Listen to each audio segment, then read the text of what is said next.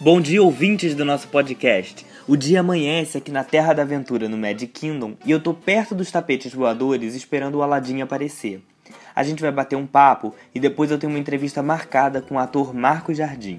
O Marcos é o ator que deu vida não só ao nosso herói preferido da Disney, como a vários atores como Will McGregor, o Matt Damon e o Brad Pitt. Fiquem bem ligados, porque logo depois do papo com Aladdin vem uma entrevista super especial com ele.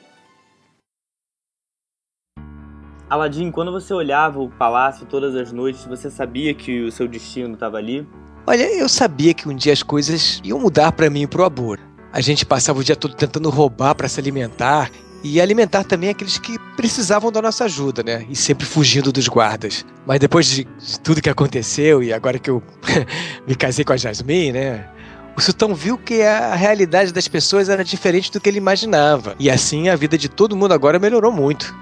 E quando você conheceu a Jasmine lá no mercado, você nem desconfiou que ela era princesa, né?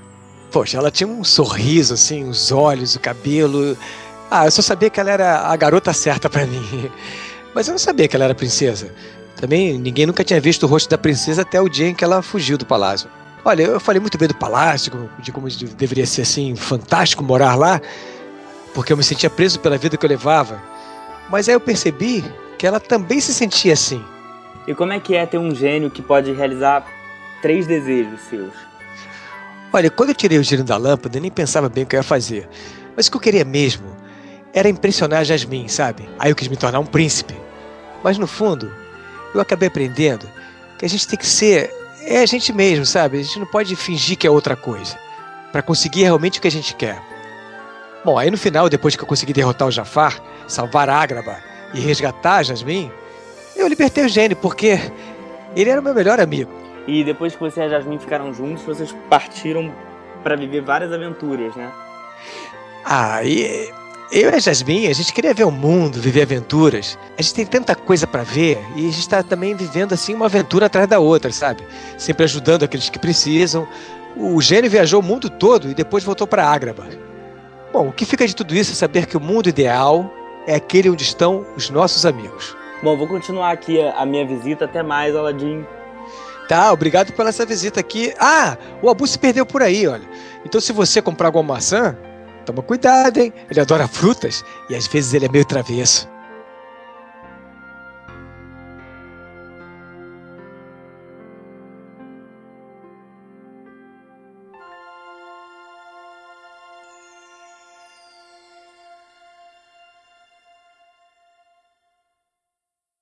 Boa noite, Marcos. Boa noite, Humberto. Eu queria saber quando você percebeu que você queria ser ator, que você tinha essa veia artística.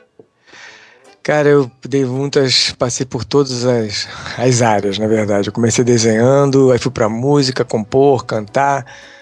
Aí, logo depois, eu tava ensaiando com a minha bandinha, tinha uns 14 anos, num lugar que tinha um curso de teatro do lado. Aí fui dar uma paquerada, não saí mais de lá, fiquei. Aí depois no teatro, comecei a fazer teatro, comecei a fazer musical, comecei a dançar, comecei a fazer coreografia. Aí comecei a escrever, dirigir, aí comecei a passar por tudo. Isso foi a desgraça da minha vida. Porque as pessoas não absorvem você fazer tanta coisa e para você ser bom em uma coisa, você tem que realmente focar durante um tempo para ter um resultado profissional melhor, etc e tal. Acho que eu dei muito tiro para tudo quanto é lado. Mas enfim, mas eu fui mais ator do que tudo nesse tempo todo. Quer dizer, uhum. até uns 10 anos atrás, onde comecei a focar para direção direção de, de curta, de teatro e de, de cinema tentando, e na TV também. E a dublagem veio né, quando eu estava no teatro, em 87. E foi, eu tinha, de, eu tinha aquela curiosidade com a dublagem que todo mundo tem, né? De ver aquelas vozes, de ver as pessoas que, que eu ouvia em casa, enfim. Primeira vez que eu entrei no pátio da Herbert Richard, aquela, aquela coisa doida de ouvir o Bruce Willis falando do meu lado e aqueles atores famosos falando do meu lado ali, quer dizer, que eu ouvi em casa. E eu vi que tinha facilidade, muita facilidade para dublagem, assim. Eu sentia que tinha gente que, era, que eram ótimos atores, mas não tinham a capacidade do, do sincronismo, não conseguiam sincronizar, não tinham reflexo, não sei, não se perdiam totalmente e não conseguiam é, fazer a dublagem sendo ótimos atores. E tinha gente aí, desculpa, não sei se vou ser vaiado aí pelos meus amigos dubladores, que não é tão bom ator assim, mas tem uma facilidade incrível de, de sincronizar. Então, é, eu, eu dei a sorte, eu, né, sempre me dediquei bastante como ator para ter um bom resultado artístico como ator e tive a facilidade do síncro da memória. Eu acho que a memória também, bom, pelo menos para mim sempre foi muito importante a memória muito boa que eu tenho, muito rápida, porque eu lambi o texto assim uma vez e depois ficava olhando para a tela. Então isso me dava a chance de realmente ir junto com o ator, com, com o boneco, com toda a expressão dele, com todo o tempo dele, não só no sincronismo, mas também na, na, na nas nuances dele, né? Às vezes o cara uhum. regala um olho. Pô, isso, isso reflete na voz também, né? Um, um jeitinho que, que, enfim, o rosto dele. E se a gente enfia a cara no texto na hora que está dublando, né? Que a gente não tem tempo de decorar, a gente perde, né? Não consegue olhar pro ator e, e vai meio no, no som e no som a gente perde a imagem dele. Eu sempre gostei de tentar decorar rápido o texto na minha frente para ficar com o olho na tela o mais possível, ou pelo menos ir rápido do, do, da tela para o papel, boto numa, numa linha assim que eu consiga sair do papel rápido para a tela e voltar. E, e ver o, o que eu estou fazendo, né? ver, ver a, a, cara de quem eu estou dublando. E eu acho que isso dá um resultado muito legal. Tem uns filmes que me orgulho de dublar assim, eu fiz muito isso. E, e, eu tenho essa facilidade da memória. Eu acho que eu já vejo que tem gente que não tem mesmo. Então o cara não consegue decorar de jeito nenhum. Ele tem que ler o texto, literalmente, quando está fazendo. Eu acho que ele perde uh, essa coisa do, do, do, da imagem, né? Mas tem gente que se vira assim mesmo. Tem gente que bota o fone no ouvido, vai com o texto na, com o olho no texto e faz um resultado legal de dublagem. Não é uma coisa assim que. obrigatória, né? E depois eu me afastei um pouquinho da dublagem, não, nunca parei de dublar, acabei de dublar agora, tô vindo do estúdio, dublagem inclusive agora. Mas eu fiquei fazendo, trabalhando na televisão, com assistente de direção, e nos últimos 10 anos.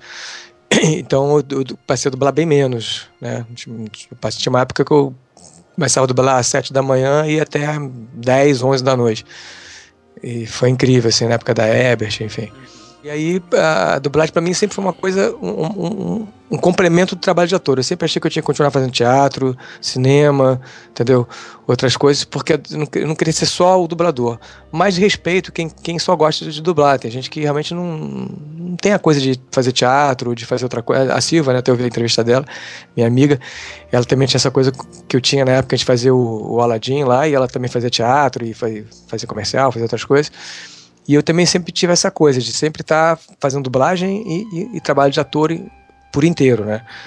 E dessas vertentes todas, quer dizer, cinema, teatro e tal, dublagem, é, tem alguma que você particularmente gosta mais ou, enfim, circular por elas é, é o melhor dos mundos, assim?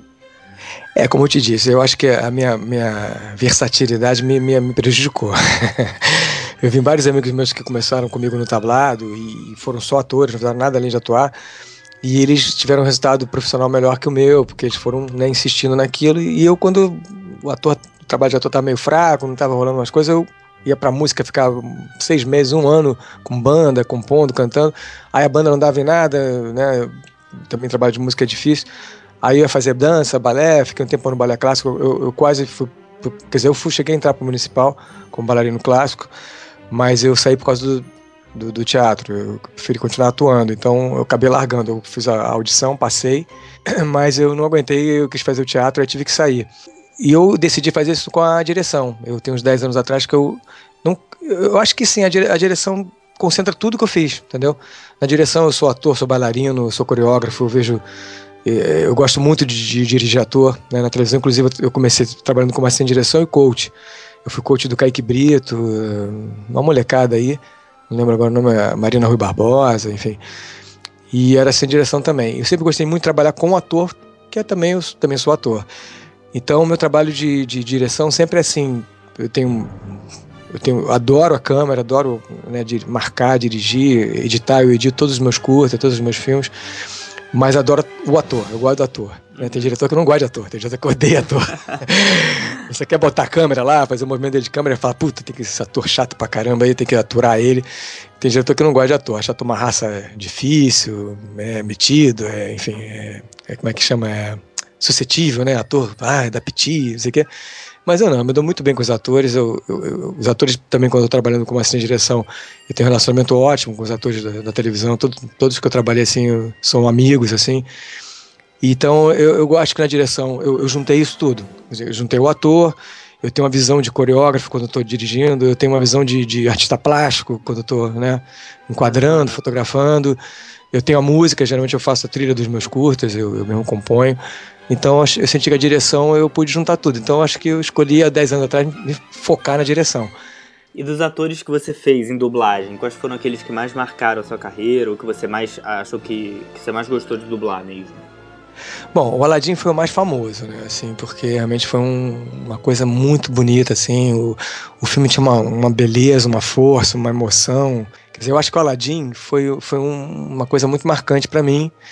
E na dublagem também, porque a gente, é, o pessoal da Disney veio dos Estados Unidos para cá, acompanhou, a gente teve a, aquela pré-estreia em São Paulo, que isso é raríssimo acontecer, né? De convidar todo o pessoal que dublou para ir na pré-estreia fora do estado, né? Era tudo do Rio, a gente fez tudo aqui no Rio de Janeiro, mandaram passagem de avião, tudo.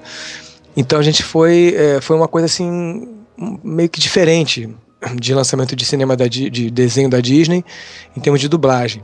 E o pessoal da Disney falou, não sei onde está escrito isso, mas foi até registrado em algum lugar, que a dublagem do Aladdin foi a melhor dublagem do Aladdin no mundo. Eles acompanharam várias dublagens do mundo todo e a, dublagem do Brasil em português foi a melhor dublagem do mundo. E, então tenho pô, muito orgulho disso, de, de ser o personagem de título, né? E realmente achei que o trabalho ficou muito bonito. A gente fez com muita emoção. Eu, eu e a Silva ainda dublávamos juntos, né?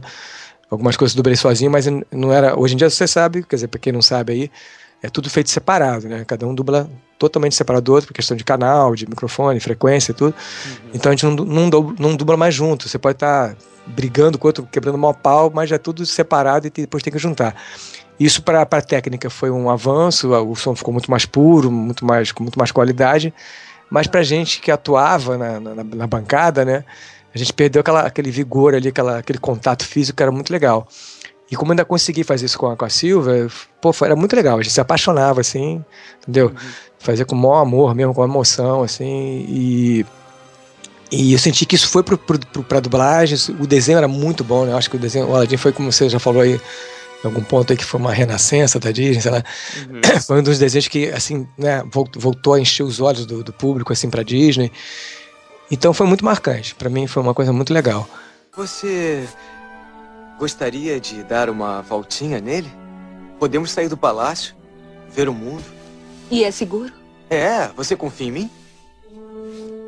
O quê? Confia em mim? Claro. E dos atores, eu, eu amo os atores, né? Então, dublar um, um ator premiado, coisa nossa, para mim é um maior orgulho. Eu, eu gosto muito do Ethan Hawke. Né? Eu dublei ele no Caninos Brancos. Eu dublei no Sociedade dos Poetas Mortos com, com o Celton Mello. Eu dublei o Ethan Rock e o Celton Mello dublou o Robert Sean Leonard. E que eram os principais, né? Uhum. E a gente fez também junto. Isso foi genial. O, o Celton sempre foi obcecado pela, pela, pelo trabalho, né? Ele acho que ele estava com 15 anos na época, ou 16. Acho que ele estava com 15 anos. E ele fez uma coisa que ninguém faz. Como eu te falei, a gente não tem, a gente não tem como decorar né, o texto, né? A gente vê o texto na hora. E o Celto pediu pro, pro diretor, eu não lembro quem era o diretor agora, Acho que foi o Newton da Mata. Realmente eu não lembro quem foi o diretor. É, eu não lembro. Foi um trabalho de direção muito boa também do diretor de dublagem. Ele, ele é, enfim, ele, ele, deu muita dica boa pra gente de emoção, de, de personagem, enfim. E o Celto pediu pro diretor para levar o texto para casa. Uma coisa que não se fazia, era meio proibida até. Ele xerocou, sei lá, levou o texto para casa e ficou estudando o texto em casa, sozinho. Eu não, eu não tive essa, essa chance. Ah, inclusive o Ethan Hawke foi meu primeiro protagonista, assim, né? Pô, que maneiro. Eu tava começando a, a, na Ebert, ele tinha um, não tinha nenhum ano de Ebert. Já tinha feito uns personagens legais assim com adjuvante, mas foi o primeiro protagonista que eu peguei. E o Ethan Hawke tava com, sei lá, uns 16 anos, 17, ele tava muito novinho nesse filme. E eu também tava novinho também na dublagem, uma voz bem, bem, bem, bem jovem também. Eu achei que encaixou que nem uma luva, assim. Então, além da interpretação, eu me senti o Ethan Hawke, entendeu? Eu encarnei nele ali para mim, para mim eu, eu tava meio dublando, sabe? Olhar para ele parecia que era eu que tava fazendo. Que eu, eu que tinha filmado, né? Eu que tava ali na tela. E até hoje, quando eu dublo Ethan Rock, infelizmente eu perdi ele para outros dubladores por não poder fazer, tá com outro trabalho. Aí tem que chamar uma segunda opção, terceira, não sei o que. Acabei perdendo ele para outros dubladores. Eu dublei muito pouco ele depois. Mas tudo que eu faço do Ethan Rock, eu sinto que sou eu. eu olho para ele, pô, sou eu. Eu. eu. acho que parece que sou eu que tô fazendo o jeito dele fazer, o jeito dele atuar os olhos, não sei, e a voz. A voz dele, se você pegar o, o, aqueles, aquelas coisas de frequência, timbre, sei lá, e botar a minha voz, eu falando inglês, e ele falando em português, vai ser a mesma voz. Eu acho isso legal. Tem gente que não liga para isso, não. Eu, eu, fico meio preocupado. Quando eu dublo um cara que tem voz pesada, eu peso, entendeu? Então eu, eu, gosto muito dessa coisa quando a voz original também é, tem um timbre parecido. Eu acho que isso, sei lá, porque você tem a tecla SAP, né? Eu acho horrível você mudar a tecla SAP você vê uma pessoa com uma voz totalmente diferente do, do ator original. Eu acho estranho isso, isso me incomoda, mas tem gente que não liga para isso, tanto na escalação quanto, quanto quem assiste. Eu conheço muita gente que assiste dublagem e fala: ah, não ligo não, acho que a voz ficou, encaixou com a cara, tá bom.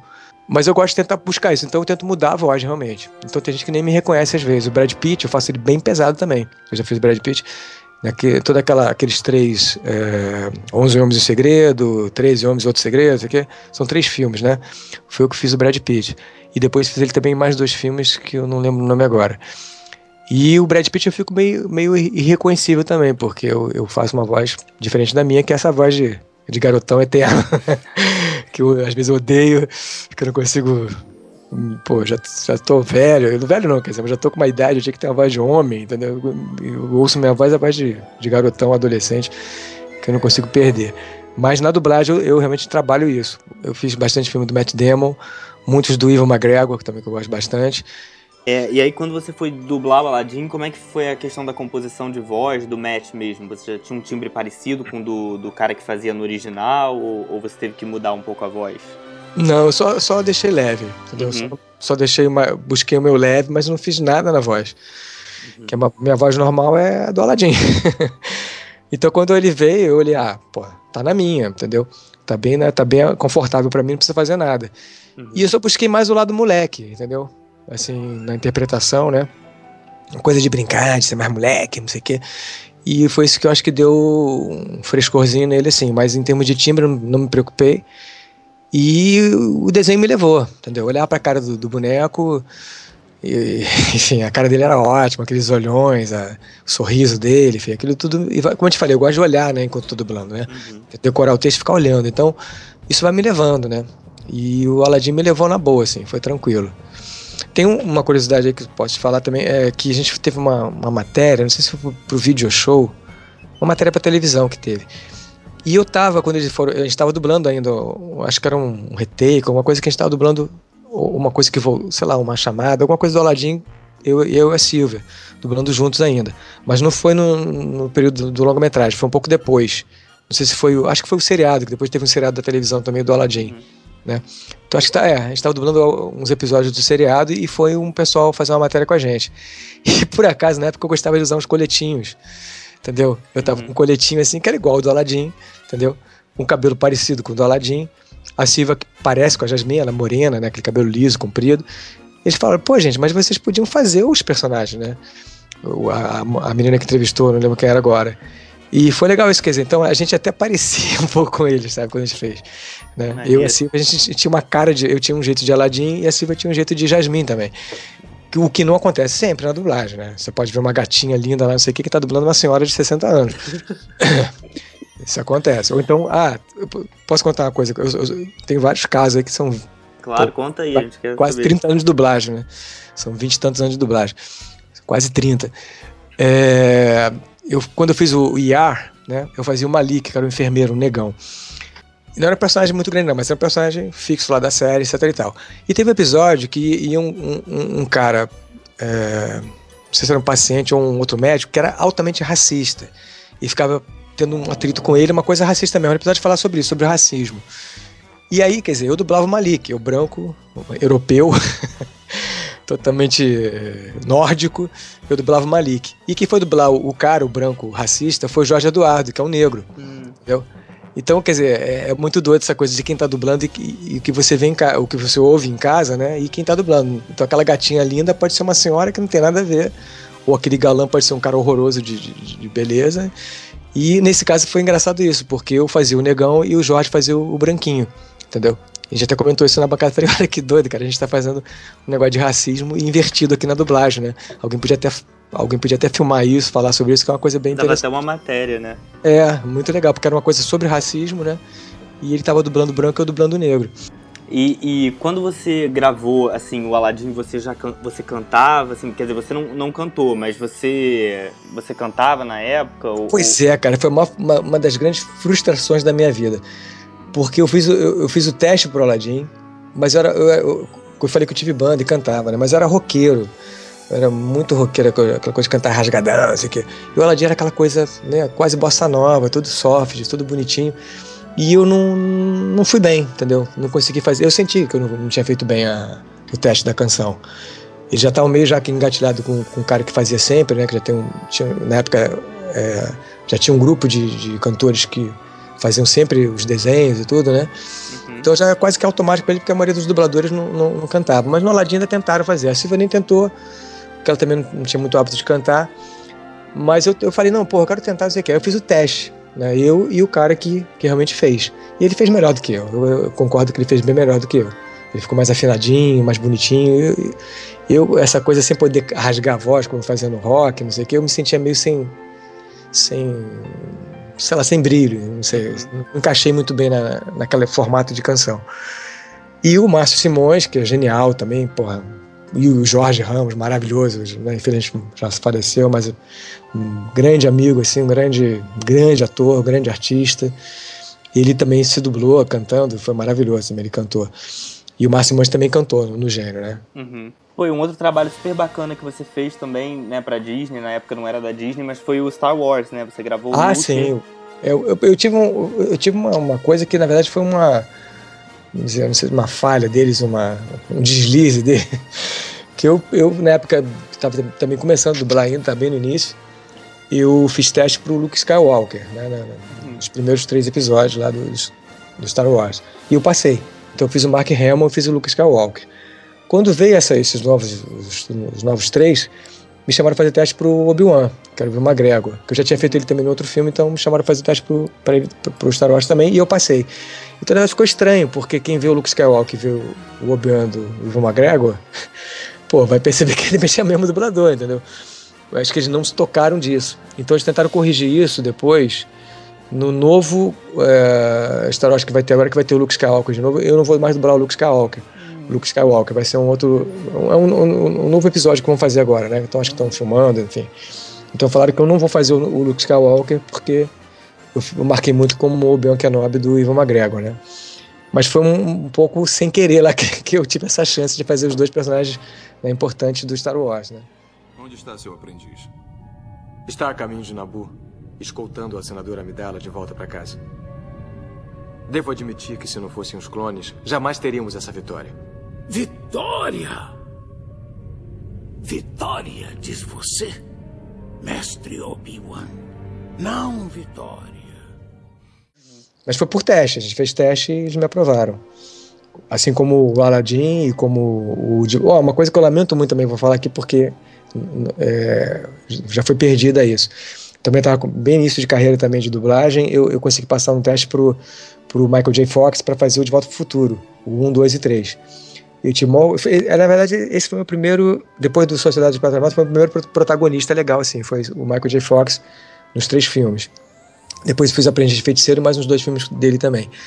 E o Niso Neto, meu amigo, pô, também um excelente dublador, já dublava ele numa série há um tempão, né, uma série que ele, de televisão que ele tinha. E fez o teste comigo, eu, o Niso Neto e o Mário Jorge, que também já tinha dublado ele num filme. E eu era o azarão, porque eu estava começando a dublagem, ninguém acreditava que eu ia pegar, eu peguei, né? Isso gerou uma certa. é, grilo do Mário Jorge comigo. Do Nilson a gente era amigo, a gente fez, fez até teatro junto também. O Nilson a gente já se conhecia antes da dublagem. Mas o Mário ficou assim, pô, esse cara vai pegar meus bonecos aí. E eu peguei o Michael J. Fox. Só que aconteceu o que a gente fez naquela época do, do analógico, não sei o quê, e foi redublado em São Paulo, essa questão de qualidade técnica, não sei o quê, e foi jogada fora a minha dublagem, entendeu? Dos três filmes. E então nunca ninguém vai me ouvir no Michael J. Fox, que, pô, também fez, pô, uma das partes muito bem. Tive o maior orgulho de fazer o De Volta pro Futuro 1, 2 e 3. E nunca ninguém vai ouvir isso, porque já jogaram fora e fizeram uma, uma versão nova. Ali, aliás, várias coisas que eu dublei no início de carreira vão, vão ser perdidas, né? Porque estão redublando por, por, questões técnicas, né? Uhum. E como as pessoas que te conhecem reagem assim ao saber que você é a voz desses personagens? Você é muito reconhecido nas, em geral assim pelos trabalhos de dublagem, das pessoas ouvirem sua voz e terem a sensação de que te conhecem? É, cara, é engraçado porque assim, como eu te falei, eu, eu realmente me preocupo de, de, de, ir na onda do personagem. Até a coisa de olhar a imagem me, me faz automaticamente é, trabalhar uma voz para aquele personagem. Eu sempre gostei muito disso como ator em teatro e, e levei isso para dublagem, de, de transformar em função do personagem. Quer dizer, se tiver que mudar a voz, eu mudo. Então, eu, na verdade, tenho, eu, fora o Aladdin, que é praticamente a minha voz mesmo, eu sempre dou um tchanzinho de um, de um para outro, assim que dá uma diferença, então eu não fico tão igual. Tem dublador que, que, que bom, não vou. é uma criticazinha, mas assim, todos são, eu adoro todos os dubladores, não tenho problema com ninguém, são todos amigos, não tem. eu espero que eles não fiquem chateados, mas assim, mas tem uns dubladores que eu, fico, eu acho chato, porque eles fazem 10 atores diferentes com a mesma voz. Então você, se você ligar a televisão e não olhar, você não sabe qual o ator é. Porque é a mesma voz, o mesmo jeito, o mesmo time, não sei o que, para atores totalmente diferentes. Tanto mulher quanto homem. Eu, eu acho isso não é legal, pô. São atores diferentes, tem que ter alguma bocinha, alguma coisa diferente de um pro outro. E eu tento fazer isso sempre. Então, quer dizer, então eu acho que minha voz não fica tão marcante, a não ser o Aladdin, né, claro. E algumas coisas que eu faço com a minha voz normal também, enfim. É... Então, quando eu tô no dia a dia assim, eu, não sou, eu acho que eu não sou tão reconhecido quanto esses dubladores que estão sempre com aquela voz né, igualzinha em vários trabalhos diferentes. Mas eu sou reconhecido sim também. E, é engraçado assim, é, como eu sou assistente de direção na televisão, trabalho muito com a figuração, que geralmente quem, quem me reconhece são os figurantes, né? Vamos lá, pessoal, atenção, pessoal, aqui, ó. Você que vai para lá, você que vai lá. Vem cá, você é dublador, não é? Uhum. Isso conta, acontece direto com os figurantes quando eu tô na, fazendo assistente de direção, né? E de vez em quando também um ator que não me conhece, me conhece de repente, fala, pô, vem cá, pô, tu é dublador, né? Eu conheço essa voz, não sei o quê. Eu não sei do que, eu não tô lembrando. Geralmente eles não falam assim, ah, você dubla não sei quem. Eles não lembram assim direto de quem. Eles pensam, pô, já ouvi tua voz na televisão, você dubla alguém, não sei o que. Aí eu falo geralmente do Burn, né? Ah, o Burn, Matt Damon, não sei o que. Ou o Aladdin, né? Então tem sim um certo reconhecimento, mas eu acho que é menos do que outros dubladores aí que estão. que tem a voz mais marcante, assim, né? Uhum. Enfim. E bom, é, para fechar, assim, Aladdin, é, o filme, né, ele completou 23 anos e você... 23, nossa. 23. você continuou fazendo personagem em vários produtos e tal, e ele foi lançado esse mês agora em, em formato digital, em Blu-ray, né, a dublagem conservada e... Enfim, uma nova geração que tá chegando vai se apaixonar pelo filme. Qual é a sensação de saber que essa longevidade, enfim, esse personagem vai, vai viver aí por muitos anos com, com a sua voz? Pô, cara, a minha filha, né, é viu Aladdin criança ainda. Meu filho, é, enfim, o Aladdin foi de, ele nasceu bem depois do Aladdin, mas também teve a chance de ver. E eu tô, vou ter uma filha agora, um terceiro filho agora, minha filha deve nascer início de dezembro. Então vai ser legal que ela também vai ver Aladdin. Uhum. né, ano que vem ela com um aninho, assim, ela, a gente vai, vou mostrar o Aladdin para ela e vai ser muito legal, assim. E, e acho que é, vai, vai, espero que perpetue mais esse, esse trabalho, né? Ele sendo relançado agora, eu também fiz, fiz ele sempre que. Eu, eu realmente, por enquanto, ninguém me trocou, né? então qualquer coisa de Aladdin que, que aparece por aí, às vezes ele aparece num, num, desenho de outra pessoa, de outro personagem, né? Tem uma falhinha assim, aparece assim, eu vou lá, isso sempre é o que faço. Eu espero que ninguém nunca me troque também. Eu fiz há pouco tempo, fiz assim na semana passada para um, um outro desenho e fiz também um, ano passado pro, pro Holiday on, é, Carnaval no Gelo, né? O Disney no Gelo. Uhum. Não sei como é que chama aqui que é aquela coisa de patinação no gelo, né? Da Disney. Então também tinha uma parte com Aladdin também, foi eu que botei a voz também. Uh, o jogo, né? O game também. Eu até uhum. tinha aqui o jogo de computador.